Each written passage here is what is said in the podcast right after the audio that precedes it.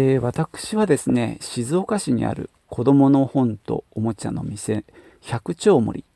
えー、ちょっと聞いただけだとわからないかなと思うんで、えー、説明すると100っていうのが漢字の漢数字の100それから町はねなんとか町とかね住所で出てくる町ですね。で森は、えーと、木を3つ書く森百丁森というお店で20年以上働いております。で、まあ、ボードゲームカードゲームもずっと売ってきております。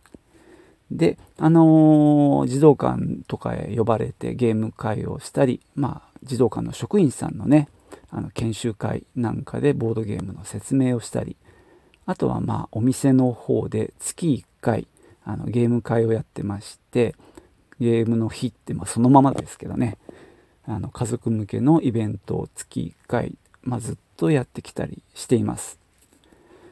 まあ、ボードゲームとの出会いってまあ店で売ってたっていうのもあるんですけども自分の2人の子供もう2人とも成人しちゃってますけどもまあ彼らと一緒に、まあ、店のボードゲームをね家に持ち帰って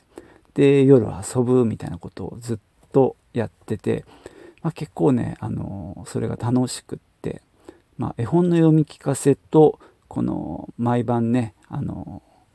一緒にボードゲームカードゲームをやるっていうことがまあ僕の子育ての割とベースにあってまあ、そのおかげで随分僕は助けられたっていう思いがあります。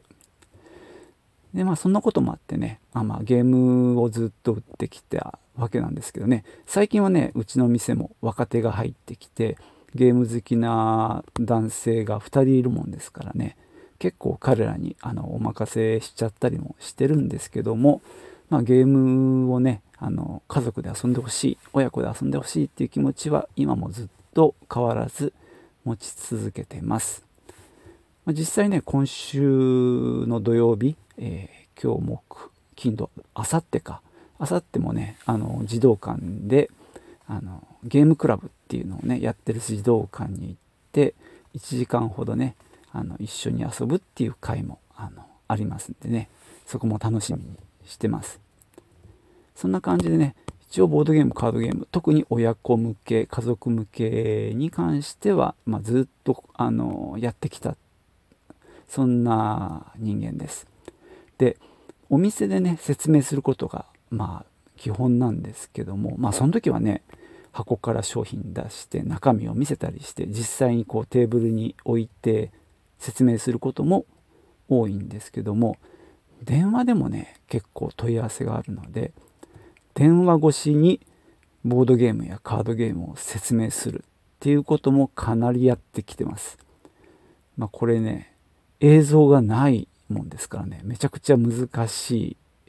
ですが、まあ、この特殊技能を、まあ、僕は僕なりに磨いてきてます。あのー、これがね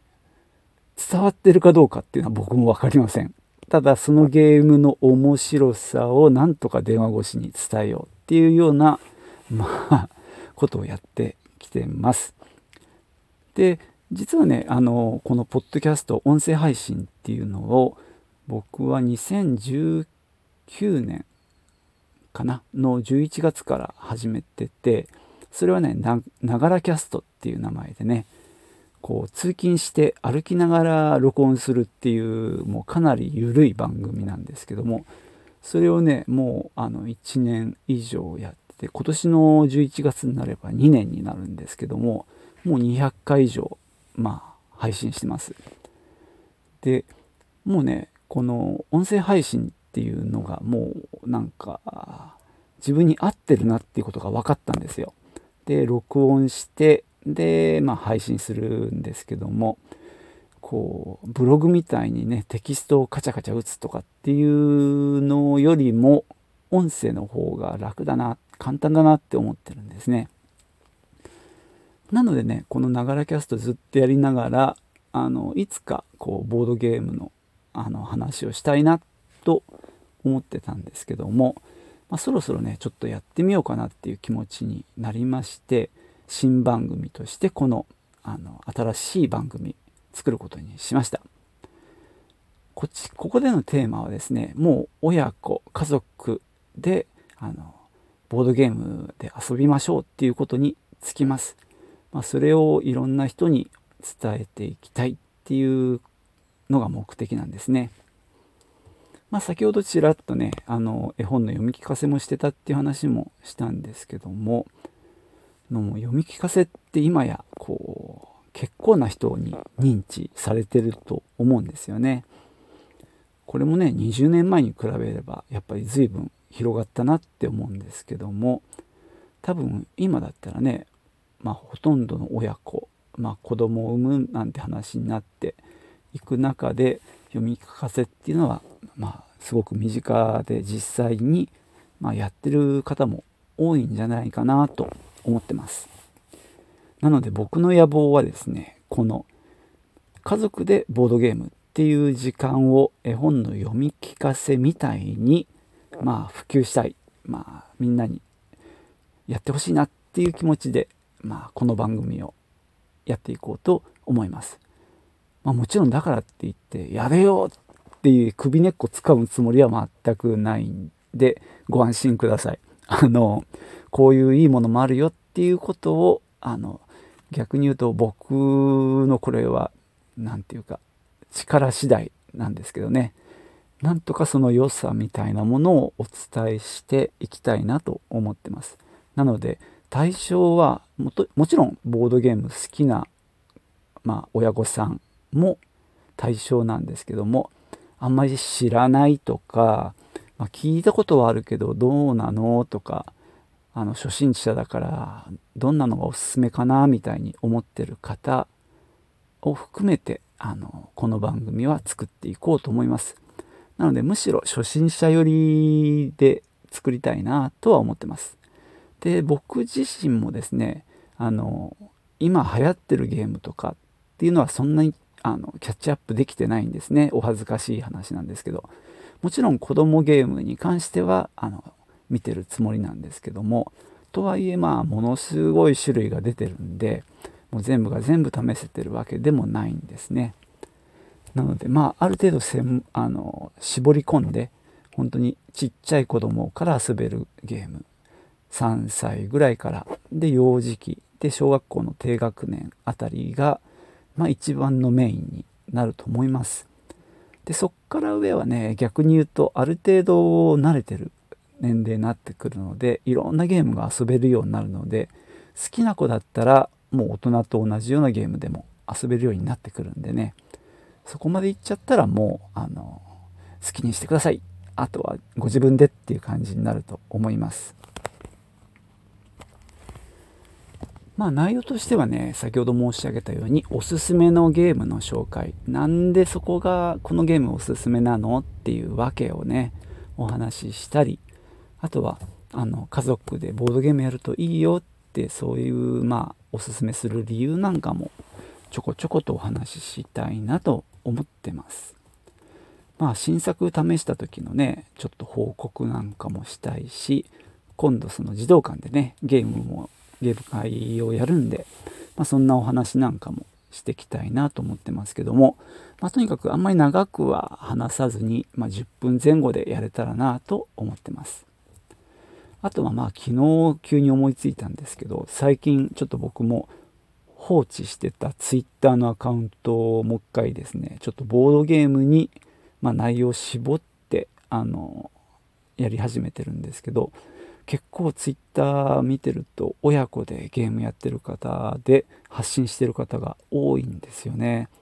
ですごくいろんな実践もされてるしでなんだろう本当勉強熱心な方が多くて僕もあのものすごい学びになってるんですけどもそういうね詳しいあの方なんかにお話を聞けたらなとかも思ってます、まあ、こういう音声で会話で録音してっていうのは僕もまだやったことはないんですけどね。是非チャレンジしてみたいと思うのでまあちょっとねあのお話伺いたい方にもしかしたらあの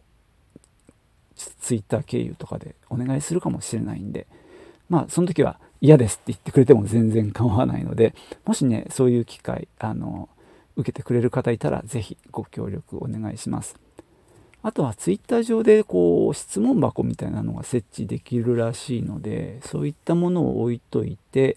まあ、質問が来ればそれに答えるっていうのもやってみたいですね。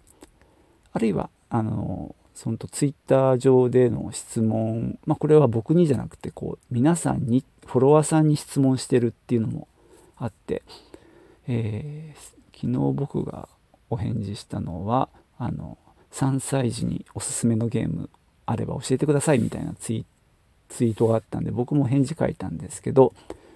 まあ、そういったものを、まあ、僕が勝手に拾って勝手にここの番組で展開するっていうのもまああの個人情報にあの引っかからない程度で質問自体はね普遍性がある質問なんで、まあ、その年齢ごとのおすすめっていうのは是非やってみたいなと思ってますんでそういったこともやれたらななんて思ってます。まあ、ちょっとねあのいろいろ適当に話しちゃって台本なしでやってるんで、まあ、これはごめんなさい。ちょっと聞きづらいところもあると思いますけどね。でもまあこんな感じでゆるーくやっていきたいと思いますので皆さんのお耳をまあ10分程度貸していただけたらと思います。できるだけね、まあ、価値のある情報が発信できたらなと思ってますんでよろしくお願いします。そんなわけでね今日は予告編ということでやらせていただきました。え、次回もね、聞いてみたいなと思っていただいたら、今聞いてるアプリでですね、定期購読するとか、フォローするとか、そういったボタンを押しておいていただけると嬉しいです。はい。じゃあね、今日はこんなところにしたいと思います。ではまた。さようなら。